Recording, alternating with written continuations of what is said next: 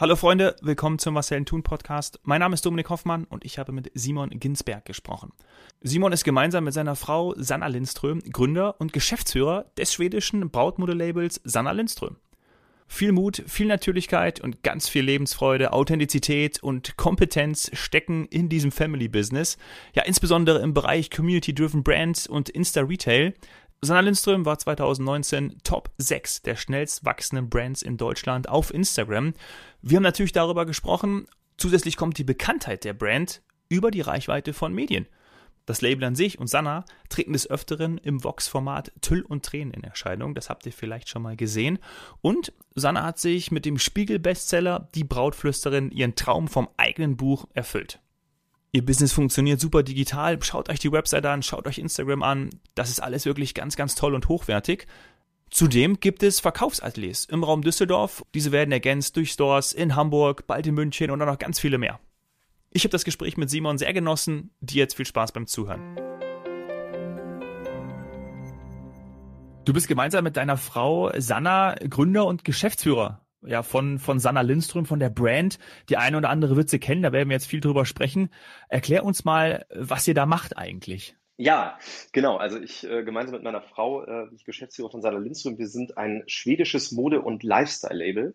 Und äh, wir verstehen uns so ein, so ein bisschen als natürlich das, was wir sind, als, als Modeunternehmen, aber tatsächlich auch als Medienunternehmen, weil wir die Leute, unsere Community sehr intensiv mit auf unsere Reise nehmen. Also wir sind eigentlich äh, mhm. Wir haben als Brautmodeunternehmen gestartet. Meine Frau ähm, hat damals ihr Brautkleid nicht gefunden bei der Suche äh, nach dem Kleid. Ja. Das wird vielleicht vielen äh, Hörern sehen, dass es gar nicht so, so einfach ist, so ein Kleid zu ja. finden. Das war damals 2014 und sie hat damals noch Medizin studiert und äh, hat dann irgendwann, äh, war sie so frustriert, dass sie gesagt hat, äh, weißt du was, ich design jetzt einfach mein eigenes Kleid, weil sie sich schon immer sehr stark äh, auch für sowas interessiert hat, hobbymäßig, ne, hat früher immer schon viel mhm. genäht und so, neben ihrem Studium auch für Kostümpartys und so, was man in Schweden sehr gerne macht übrigens. Ähm, okay. und, hat, und als wir dann geheiratet haben in ihrem eigenen Kleid, was sie dann mit einer Freundin auch noch fertig genäht hat, hagelte es damals noch auf Facebook ganz viele Nachrichten. Boah, wo hast du das Kleid denn gekauft? Das ist ja so schön. Und ne, also da kam richtig viel Feedback. Und dann hat sie halt immer gesagt, ja, das habe ich selber gemacht, sorry, das gibt's so nicht. Und dann haben ganz viele gefragt, ja, kannst du das nicht auch irgendwie für mich machen oder so? Und so ist der Gedanke entstanden, dass man da ja vielleicht was, was gründen könnte. Und ja, mittlerweile äh, gibt es uns in mehreren Städten in Deutschland. Äh, wir sind sehr aktiv, gerade auch in sozialen Netzwerken, mhm. haben äh, über 100.000 Follower auch auf Instagram, sind da sehr aktiv mit unserer Community und versuchen äh, vor allem Frauen dabei zu helfen, sich schön und selbstbewusst zu fühlen und sprechen demnach auch viele Themen an, die das irgendwie thematisieren. Mhm. Stark. Tolle Reise, da müssen wir mal ein mhm. bisschen reingehen. Ähm, ja. Beeindruckt mich natürlich, dass du auch sagst, dass ihr auch gleichzeitig eine Art Medienunternehmen seid. Also wirklich Content Marketing ist wahrscheinlich dann der Begriff dafür, um eben dann eurer Zielgruppe, den Frauen, auch äh, ja das, das gewisse Etwas zu vermitteln, ähm, warum Sanna Lindström auch ihr Label dann sein kann, ne? das Label für die Frauen. Ja, ganz genau. Also für uns, äh, du, ne, du hast ja schon gesagt, Content ist eigentlich so das zentrale Element des mhm. Marketing mhm. bei uns. Ne, wir haben uns äh, auch ganz bewusst, äh, können wir vielleicht ja auch noch gleich noch mal so ein bisschen in die Tiefe gehen, gegen verschiedenste Performance-Maßnahmen und sowas entschieden, sondern wir wollen auch äh, gemäß unserer Kommunikationsart so ganz authentisch äh, rüberkommen und nahbar sein, auch für unsere Community. Und dementsprechend machen wir auch relativ viel oder relativ wenig Werbung, sondern mhm. versuchen Inhalte so attraktiv aufzubereiten, dass unsere Community das spannend findet, idealerweise teilt, so dass man darüber spricht, dass man vielleicht auch an manchen Ecken äh, ja Aufmerksamkeit erzeugt, weil es auch so ungewöhnlich ist, was wir teilweise machen. Und es hat sich als ja recht erfolgreiches Instrument für uns dargestellt, weil wir damit wirklich sehr viele Menschen erreichen konnten und auch wirklich ein sehr, sehr hohes Engagement zusammen mit unserer Community haben. Also wir mhm. bezeichnen uns auch manchmal als äh, Community-driven Brand, ne? ja. also dass wir wirklich unsere Marke entlang und auch mit unserer Community gemeinsam entwickeln und das wirklich in verschiedenster Hinsicht, sei es jetzt im Bereich der Produktentwicklung, wo wir gemeinsam mit unserer Community neue Produkte entwickeln oder auch äh, Kampagnen gemeinsam machen oder Fotoshootings für unsere Mode mit der Community machen, also mit ausgewählten Leuten aus der Community. Also da gibt es ganz, ganz viele Beispiele und für uns ist dementsprechend Content und alles, was so mit unserer Community zusammenhängt, wirklich ein zentrales Instrument. Mhm. Ja, und du hast auch Instagram schon angesprochen, das habe ich mir auch angeguckt, diesen Kanal, also das wird auch wirklich deutlich. Und du hast schon gesagt, mit Brautmode dann eben gestartet und jetzt gibt's viele andere Sachen mehr, weil ihr es eben auch, wie du sagst, entwickelt mit der Community zusammen was gibt's mehr? Also Möbel habe ich äh, zum Beispiel auch noch wahrgenommen, aber wenn man ja von, von einem Lifestyle-Brand spricht, die ja seid, eine Love-Brand, würde ich immer schon mal fast sagen. Äh, was gibt's da noch, dass wir mal vielleicht für ja. Hörer, die, die, die euch nicht kennen, ähm, dass wir da noch einen Einblick haben? Ja, genau. Also wir haben mit der Brautmode angefangen und irgendwann haben wir festgestellt, dass durch unsere Stories, also unsere Stories sind vor allem so ein, so ein ganz, ganz großes Thema bei uns. Also das wird fast schon wie so, ein, wie so eine Art Fernsehsender hier bei uns betrieben mit Redaktionsteams und äh, Moderator, Moderatorinnen und so, so nennen wir das jetzt äh, nicht natürlich intern, aber um es ein bisschen erklärbarer zu machen, ne? Moderatorinnen mhm. und auch hier Styling und ne, ganz klaren Skripten, die da geschrieben werden. Wie, wie schafft man es da wirklich attraktive Inhalte äh, zu konzipieren, sodass man auch jeden Tag gerne wieder einschaltet. Ähm, aber äh, genau, also im Endeffekt äh, hat sich vor allem durch diese Stories, die wir äh, recht frühzeitig auch ganz proaktiv und sehr regelmäßig bespielt haben, herausgestellt, dass ein ganz großer Teil der Nachrichten, die wir bekommen haben, sich wirklich auf die Mode unserer Mitarbeiterin äh, fokussiert hat. So, ey, was trägt denn die Sanna da gerade für ein T-Shirt? Oder boah, die Kette ist ja süß. Oder, ne, also wir haben ganz viele solcher Nachrichten bekommen und mussten quasi immer wieder unsere Community zu anderen Unternehmen schicken und sagen, ja, die Kette, die ist vielleicht hier von ne, Purelay oder ne, das Oberteil von Zara oder wie auch immer. Und ja. war eigentlich voll schade, weil wir gedacht haben, krass, irgendwann waren es so knapp 50 Nachrichten am Tag, die nur sich auf solche Dinge bezogen haben. Wow. Und da haben wir irgendwie gedacht, okay, wir lassen hier irgendwie auch Geld liegen ne, und irgendwie schade. Wäre doch cool, wenn man mhm. das selber machen würde. Und dann haben wir angefangen, ähm, erstmal mit ähm, Brautjungfernkleider, also mit so einer Kollektion für Brautjungfern, haben dann auch so Tüllröcke, so Zweiteiler äh, entwickelt und mittlerweile gibt es auch tatsächlich eine, eine Lifestyle-Kollektion von uns, Mitsommer haben wir die genannt, also auch passend äh, ne, zum, zum Land Schweden, mit so blumigen, floralen äh, Designs, die man auch im Alltag, äh, Alltag sehr gut anziehen kann, aber auch Schmuck. Und äh, es gibt äh, bald auch äh, immer mehr, was jetzt wirklich gar nicht mehr mit der Hochzeitsbranche zusammenhängt weil wir einfach festgestellt haben, dass die Leute unsere Produkte wirklich gerne mögen und äh, denen eigentlich fast schon egal ist, für welchen Anlass das ist. Hauptsache, ich sag mal, es steht irgendwie Sander Lindström drauf und dieses äh, Lebensgefühl, was wir, glaube ich, versprühen, lässt sich einfach ganz gut auf sämtliche Produkte übertragen, die irgendwie in unsere Welt passen und da passt tatsächlich relativ viel rein, deswegen wird da auch noch ganz viel kommen. Ja, total toll. Hört sich gut an. Vor allen Dingen hat man es, würde ich jetzt mal schon sagen, hat man es geschafft. Also weil ich kenne mich natürlich jetzt nicht in dem, äh, in dieser, in diesem ähm, Genre aus, aber gerade was so Medien angeht, äh, genau da komme ich ja auch her, äh, ist natürlich klasse, wenn man dann so auch das Feedback ähm, bekommt und diesen Traffic ja auch nutzen kann. Ne? Wenn du sagst, kriegt bis zu 50 Nachrichten pro Tag, das ist ja Wahnsinn. Ne? Würden sich ja große Konzerne würden sich ja wünschen, dieses Feedback ja auch zu bekommen und dann entsprechend nah am Kunden zu produzieren, zu arbeiten, zu entwickeln. Ähm, ist wahrscheinlich genau, wenn ich auf eurer Seite ist ja auch dieser Konfigurator oder, oder das Brautkleid selbst mitgestalten zu können in eurem in eurem Atelier, ja. Das äh, es ist ja total geil, weil genau das wollen wahrscheinlich auch die Frauen. Ähm, ich habe mich letztes Jahr habe ich meiner Freundin einen, einen, Heiratsantrag gemacht, wir haben uns verlobt. Also ich weiß schon, Ach, äh, wo ich sie hinschicke. Ja, also ähm, sie hat auch schon, ja, sie kennt euch auch und hat gesagt, oh, äh, aber den den ähm, diesen diesen Konfigurator oder du kannst gleich mal ein bisschen was dazu sagen, den kannte sie noch nicht, aber ich glaube, äh, dass sie sie wird auch eine Kandidatin sein. Liebe Grüße, Schatz. Ja, ja mega. Ja, auch schöne Grüße von mir. Du bist herzlich willkommen. ähm, also äh, vielleicht nochmal dazu genau, also das Feedback ist für uns natürlich mega gewesen und mhm. tatsächlich, also das waren früher 50 Nachrichten, mittlerweile kann man da, glaube ich, echt eine Null dranhängen okay, ja. äh, pro Tag. Das ist äh, super extrem, was unsere Community angeht. Die sind so involviert und es macht wirklich extrem viel Spaß und da legen wir auch ganz viel Wert drauf. Ähm, und, und für uns, genau deine Frage hinsichtlich des, des Konfigurators, also wir haben jetzt in dem Sinne keinen kein technisch entwickelten Konfigurator, mhm. aber wir haben ähm, ein doch recht innovatives Produkt auf dem Markt, nämlich, dass man bei uns das Kleid mitgestalten kann. In der, in, zum einen, was die Ästhetik angeht, aber zum anderen auch tatsächlich, was die Passform angeht. Und äh, für gewöhnlich, also als wir auf den Markt gekommen sind, 2017, war es halt so, äh, es gibt halt ganz viele Brautmodenläden, sage ich mal, in, in, Deutschland, die halt ganz klassisch äh, von verschiedenen Designern Brautmode einkaufen und die dann in ihrem Laden verkaufen. Mhm. Ne? So, so, eine Art Concept Store. Ja äh, wo man jetzt äh, verschiedenste Designer einkauft und dann können die Kundinnen in einer Standard-Konfektionsgröße ihr Kleid dort kaufen. So. Und wenn die, ähm, wenn die aber irgendwie eine gewisse andere Vorstellung haben und sagen, okay, das Kleid finde ich jetzt schön, aber ich hätte so gerne Ärmelchen gehabt oder ich hätte gerne lange Mehrtüll oder ne, was auch immer, mhm. dann äh, ist da eigentlich schon vorbei, ne, weil man die ja wirklich standardisiert zu großen Mengen einkauft. Und genau das war damals das Problem von meiner Frau. Sie wollte einfach was Eigenes ja. haben. Ne? Ich meine, das ist ja auch im Zweifelsfall, sagen wir auch immer, das, das wichtigste Kleidungsstück im Leben einer Frau. Ja. Und äh, warum soll man da irgendwie was von der Stange kaufen? Ne? Und dementsprechend haben wir bei uns ein, ein, Konzept entwickelt und haben auch tatsächlich jemanden gefunden, der das so für uns macht, dass die Frau bei uns komplett mitgestalten kann. Ne? Das heißt, wenn sie ein bestehendes Design findet, es gibt mittlerweile über 100 äh, Designs, die meine Frau gemacht hat, die kann man natürlich alle direkt so auch äh, kaufen. Aber man kann halt auch wirklich mitgestalten und sagen, ich bleibe jetzt mal bei dem Beispiel, mhm. hier möchte ich gerne längere Ärmelchen haben oder hier möchte ich eine Knopfleiste haben oder ne, wie auch immer runterlaufende ja. Spitze. Das ist bei uns alles möglich. Und dann wird es auch nicht in der Standardgröße ausgeliefert, sondern wir berücksichtigen dann die individuellen Proportionen. Also es ist keine Maßanfertigung, aber wir können zum Beispiel sagen, wenn die Frau im oberen Bereich, eine, weiß ich nicht, eine 42 hat, aber in der Taille eher eine, eine 38, dann können wir das dementsprechend anfertigen. Ne? Mhm. Also wirklich ein individuelles Produkt. Ja. ja. Wahnsinn. Ja, toll. Ist dann Instagram auch der Hauptvertriebskanal? Kann man das sagen? Oder?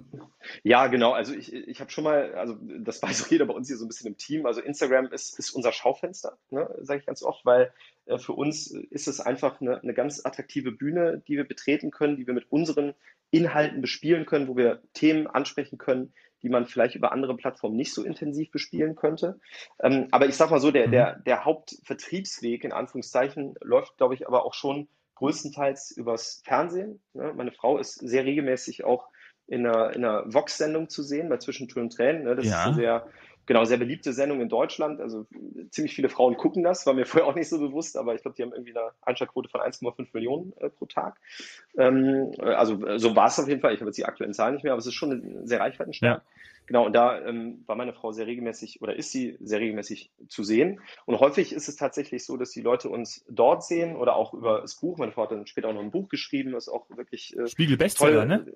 Spiegel Bestseller, genau. Und ähm, es ist dementsprechend auch in vielen Magazinen und äh, ne, also Zeitungen immer wieder zu sehen gewesen. Und häufig ist es so, dass die Leute uns über die Medien kennenlernen, sag ich mal, über Fernsehen, Radio, Magazin, wie auch immer dann irgendwie googeln, okay, was ist das? Das ist spannend, dann landen sie bei uns auf dem Instagram-Kanal und dann bleiben sie halt meistens, mhm. weil sie es einfach schön finden und merken, dass das jetzt keine Werbeplattform nee. ist, sondern dass da einfach ganz viel passiert und auch viel Inspirierendes passiert, weil wir ähm, versuchen wirklich der Frau das Gefühl von Sicherheit zu geben, dass sie bei uns gut aufgehoben sind. Ne? Und äh, deswegen vielleicht auch noch so als Erklärung, die, die Hochzeitsbranche war früher sehr distanziert. Ne? Ich sag mal so dieses klassische Beispiel, so irgendwie äh, rote Rose, roter Teppich vom Schloss und dann eine Frau in Size Zero Mode, äh, krass geschminkt irgendwie ne? Mhm. In, im Brautkleid, weil das ja so ein exklusives Produkt ist. Ne? Klar, ich meine, das kostet viel Geld und dementsprechend hat man es auch sehr exklusiv inszeniert.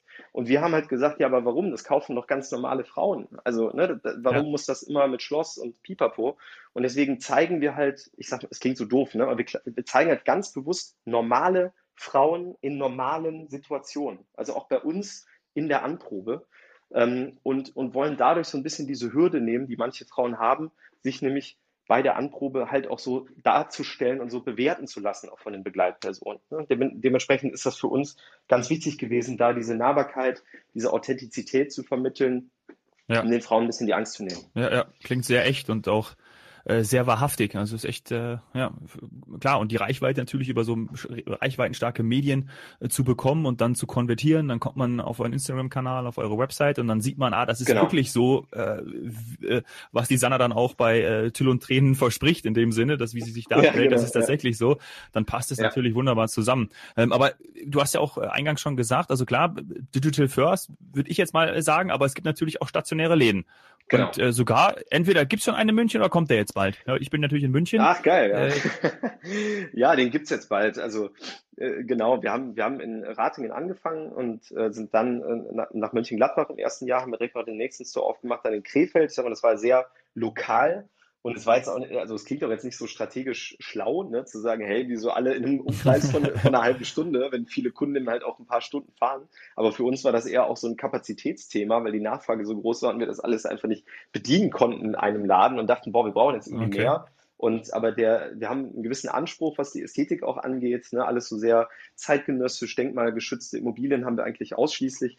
Und das war gar nicht so leicht, was zu finden. Und äh, ja, dementsprechend waren wir erstmal hier unterwegs und haben uns erstmal dafür äh, ja, ja, nicht gefeiert, aber wir haben uns gefreut, dass auch viele Kunden dann auch aus größeren Städten von weit her irgendwann kamen und dachten eigentlich cool, die kommen ja aus München und die kommen aus Berlin und aus Hamburg.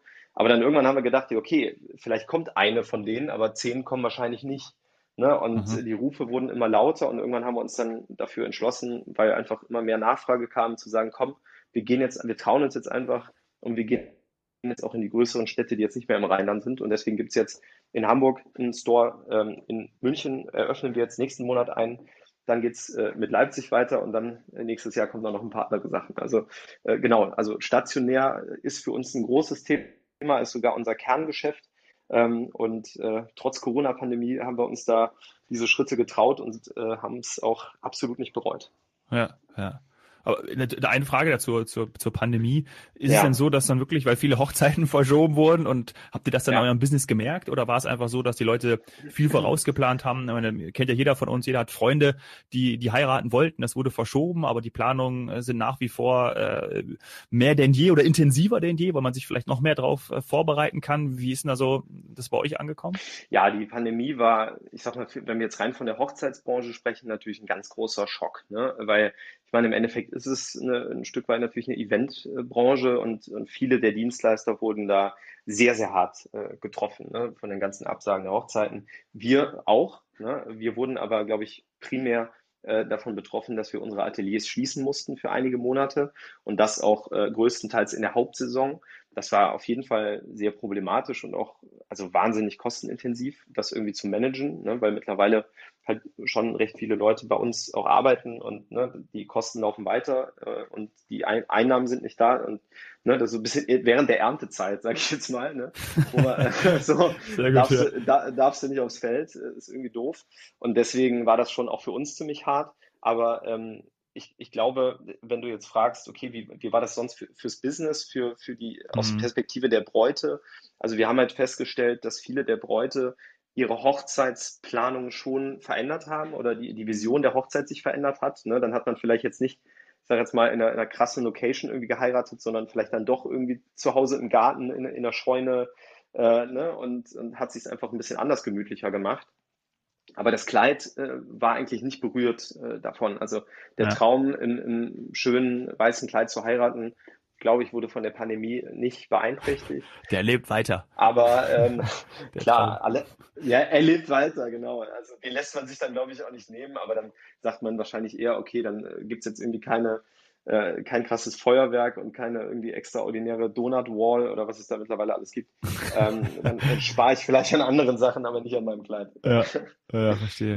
Lass uns zum Schluss nochmal über die äh, Entstehungsgeschichte sprechen, beziehungsweise du hast ja schon gesagt, äh, wie es dazu gekommen ist, aufgrund der äh, erfolglosen Suche deiner Frau nach einem Brautkleid, aber du hast auch zwei Zahlen genannt, ähm, wenn ich mich recht erinnere, das war 2014 und äh, dann hast du gesagt, 2017 hat das sozusagen alles angefangen oder seid ihr an den Start gegangen. Dazwischen liegen ja auch, liegt ja auch eine gewisse Zeit. Was ist, was ist so dazwischen äh, passiert und vielleicht auch dann deine, deine besondere Rolle, was du dann äh, für Aufgaben hast, weil du hast vielleicht vorher auch was anderes gemacht und dann eben dazu entschieden, hey, wir ziehen das, Schatz, wir ziehen das jetzt zusammen durch, weil wir haben Bock da drauf. Äh, komm, wir machen das. Vielleicht musstest du sie auch erst überzeugen, zu dir nach Deutschland zu ziehen, ja, äh, wenn sie dann in Schweden gewohnt hat, weiß ich natürlich nicht, aber äh, was waren so deine Hacks, sie zu überzeugen? Musstest du das überhaupt? Simon, sag mal, wie, wie war das so in der Zeit? Sehr gute Frage. Ja, also genau, ne, der, der Gedanke, ich meine, ne, wenn, du, wenn du überlegst, so Medizinstudentin aus Schweden, die, die kein einziges Wort Deutsch spricht und auch vorher noch nie in Deutschland war, und äh, ich sag mal, Deutschland jetzt auch natürlich historisch geprägt, nicht unbedingt so das Favoritenland, ja. der, der auch der Schweden ist, wo es ja wirklich sehr schön ist. Ähm, also äh, war jetzt natürlich kein, äh, yo, äh, lass mal, lass mal hier in Deutschland irgendwie zusammen wohnen Thema, sondern das war natürlich schon ein größeres Thema. Äh, und ich hatte für mich eigentlich äh, beschlossen, nachdem ich Sana kennengelernt habe, okay, ey, geil, ich ziehe auf jeden Fall nach Schweden. Ich fand Schweden schon immer ja, cool, ne? Die auch. Natur und hier die ganze Idylle, die man sich so damit vorstellt. Ja, großartig. Bullabü, Bullabü und Co. Ne? Also mega geil, hatte ich voll Bock drauf, habe ich ihr dann auch gesagt, aber ich glaube, die fand es irgendwie nicht so geil, den Gedanken, dass ich nach Schweden ziehe. Sie war tatsächlich, äh, nachdem sie äh, ja Deutschland näher kennengelernt hat und auch mein Umfeld näher kennengelernt hat, äh, war sie wirklich voll Deutschland verliebt und fand es einfach faszinierend, wie offen wir Deutschen sind, auch gerade im Rheinland. Ne? Ähm, sie hat sich wirklich in die Offenheit der Deutschen verliebt und fand es einfach spannend, auch das Gefühl zu haben, alles machen zu können, weil ich glaube, in Schweden Ne, sie, sie, meine Frau kommt aus einer Ärztefamilie und auch in ihrem Umfeld sind ganz viele Ärzte. Und das war für sie fast schon so ein bisschen vorbestimmt, irgendwie mhm. sowas zu machen. Und deswegen hat sie es auch gemacht, weil sie tatsächlich auch sehr gut in der Schule war und auch in der Uni und so. Das hat, das hat alles irgendwie so darauf abgezielt. Aber eigentlich war es tief in ihrem Innern gar nicht ihr Traum, das zu machen. Ne, so das, das war eher so, ja klar, das mache ich halt, weil das machen ja auch die anderen. Mhm. Ne? Und, ähm, und als dann die Hochzeit aufkam und damit auch so diese neue Aufgabe, die sie hatte mit dem Kleid und, und das Feedback dann kam, dann glaube ich, hat das auch schon was mit ihr gemacht. Und dann hat sie sich irgendwie mehr getraut und den Mut dann irgendwann auch gefasst zu sagen, hey, ich entscheide mich jetzt wirklich, und das war auch keine einfache Entscheidung, gegen Medizin zum einen, aber auch zum anderen gegen meine Heimat und gehe in ein neues Land, probiere was völlig Neues und ne, die, also dieses Gespräch muss man sich mal vorstellen. Ja äh, ne, dem, dem äh, leidenschaftlichen Medizinervater zu sagen, ja, hi Papa, ähm, ich äh, da breche jetzt mein Studium ab und genau, der ist irgendwie so ein Medientyp, ja, so und äh, ich ziehe jetzt zu dem nach Deutschland und höre auch mit Medizin auf. Äh, herzlichen Glückwunsch. Also, äh, ciao. Also war, war, war wirklich ein großer, ein großer Move, ne? also wo ich ihr auch heute noch echt, äh, ja, natürlich dankbar für bin, aber auch echt Respekt immer noch vorhabe. Es ja. war gar nicht so einfach, aber ähm, am Anfang war es auch gar nicht, glaube ich, so einfach für die Familie. Ne? Klar, die, die, geliebte Tochter zieht weg und aber mittlerweile sind sie auch so unheimlich stolz, ne? Auch so, ich meine, klar, ne, Spiegel-Bestseller und Unternehmen mit 63 Mitarbeitern, mehrere Stores und ständig in der Zeitung. Also das ist für die Familie, die sind unglaublich stolz auf sie. Und, ähm, und glaube ich, Sanna ist letzten Endes auch sehr froh darüber, diesen Schritt gemacht zu haben, ja. auch wenn sie, und da muss man auch ganz ehrlich sein, immer wieder zwischendurch auch darunter leidet, nicht in Schweden zu wohnen. Ja, klar. Das ist klar. Ja. Wir haben jetzt zwei Kinder ne, und äh, die sehen natürlich auch die, die Schwiegereltern äh, von mir jetzt nicht so oft, ne, weil wir jetzt auch nicht jeden Tag, auch wegen der Pandemie oder so, nach ja. Schweden fliegen können. Also das hat auch alles äh, noch trotzdem einen Nebeneffekt.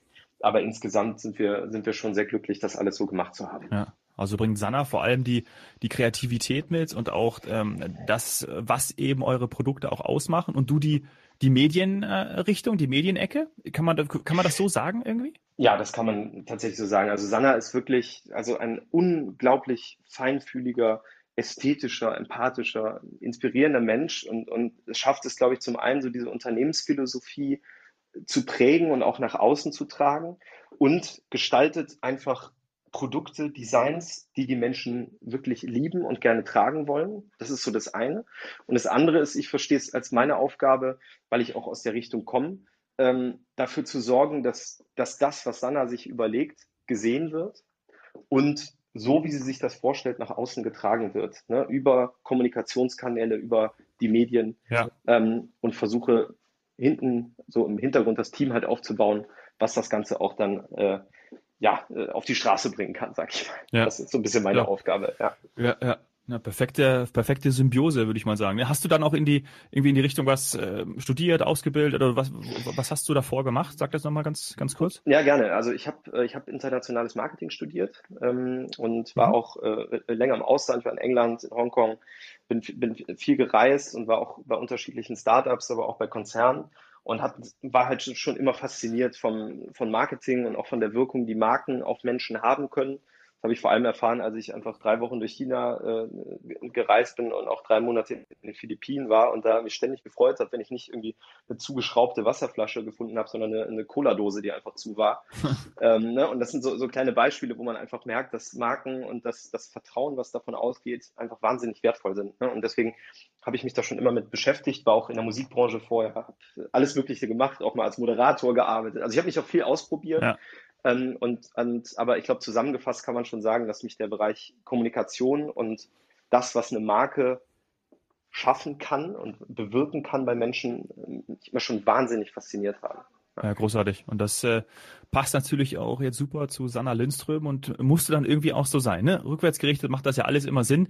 Und äh, aber ich finde es auf jeden Fall geil, dass wir so mal dann auch die, die Brand Sanna Lindström äh, beleuchtet haben mit dir. Vielleicht lade ich dann irgendwann äh, die Sanna auch nochmal in den Podcast ein und dann hören wir mal ihre Version. Ich bin natürlich wahnsinnig gespannt auf die Geschichte dann, ähm, wie sie dann nach Deutschland gekommen ist. Ob sie die anders erzählt oder ob du sie gezwungen hast oder irgendwas. Aber äh, das wäre natürlich auch mal schön, äh, würde ich mich auch freuen. Ich verfolge den Weg auf jeden Fall weiter, verlinke alles in den Show Shownotes. Cool. Finde das super geil, dass du mein Gast warst und äh, dass wir jetzt hier ja über die Geschichte auch einfach so aus deiner Perspektive sprechen konnten. Danke, Simon. Mega, du, ich danke dir, hat richtig viel Spaß gemacht und äh, dann würde ich sagen, auf bald. Mach's gut, Dominik. Bis bald. Ciao, Tschüss. ciao. Ciao. Was nämlich aus dem Gespräch mit Simon mit? Ja, das war mir vorher gar nicht so bewusst, aber liegt natürlich ganz klar auf der Hand.